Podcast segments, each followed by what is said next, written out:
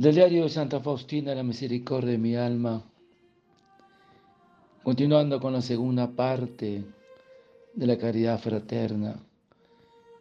Ella nos cuenta, hay momentos cuando el Señor cumple mis más pequeños deseos. Hoy dijo que deseaba mirar las espigas de trigo que no se ven desde nuestro sanatorio. Lo había oído uno de los pacientes y al día siguiente salió del sanatorio al campo y me trajo unas bellísimas espigas. Mi habitación aislada está siempre adornada de flores frescas, pero mi espíritu no encuentra satisfacción en nada. Añoro a Dios con más fuerza cada vez.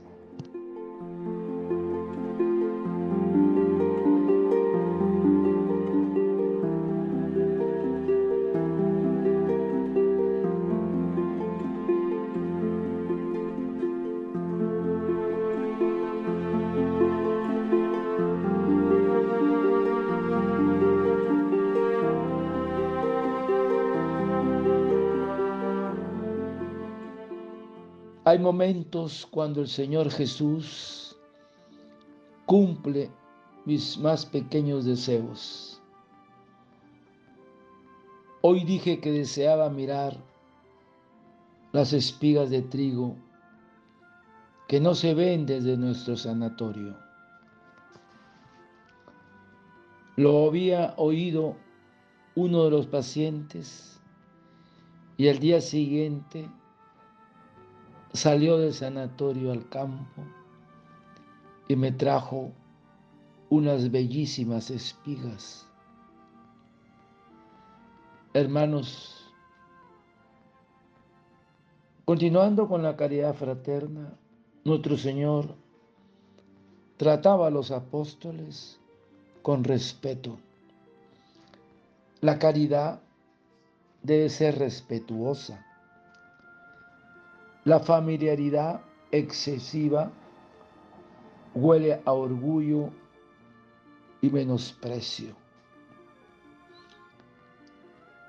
La caridad que no honra es orgullo, rebaja a los demás para erigirse un trono, levantar un trono honrad al menor de nuestros hermanos con amor sencillo y cordial, ya que Jesucristo honra a nuestro hermano, honrarle también nosotros. La caridad debe ser abnegada Honrar no basta. Debemos ayudar por el alma de nuestro hermano. Orar a menudo cuando Dios nos muestra en él un defecto. Es para que lo corrijamos por lo menos con la oración y faltamos a la caridad cuando no lo hacemos. Porque en el apostolado de la caridad fraterna es necesario mucha oración y también de la mortificación, que es el comienzo de la caridad perfecta, más efectivo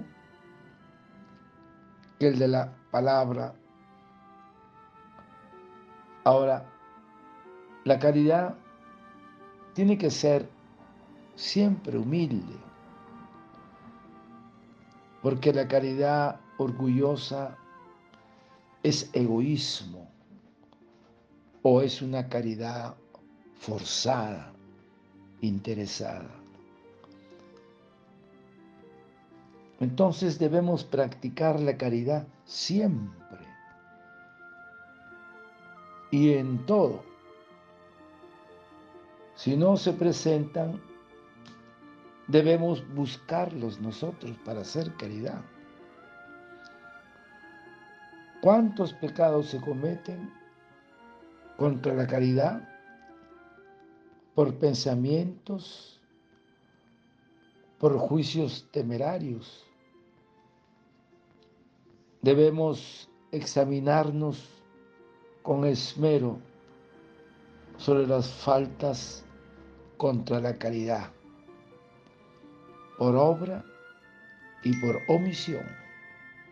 Muchas veces en nuestro pensamiento faltamos a la caridad. Una corrección fraterna a tiempo, oportuna, llena de caridad, de comprensión,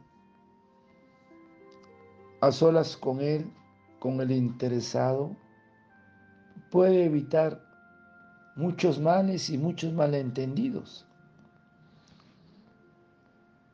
Porque esta ayuda espiritual nace de la caridad fraterna es uno de los principales manifestaciones de esta virtud.